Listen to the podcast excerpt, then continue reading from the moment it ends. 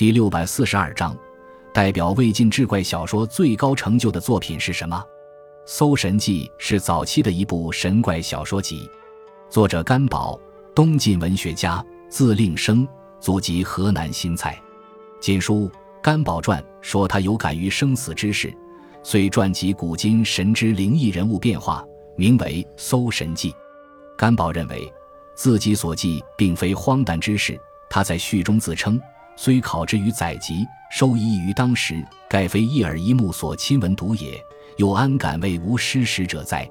此书共二十卷，保存了许多古代民间的传说，堪称古代民间传说的总会。书中众多的传说，如干将莫邪、相思树、董永卖身、李记斩蛇、残神的故事、盘户的故事、细腰的故事等，大多成为后世文学的题材，并且至今仍在流传。《搜神记》代表了我国魏晋志怪小说中的最高成就，对后世有深远影响。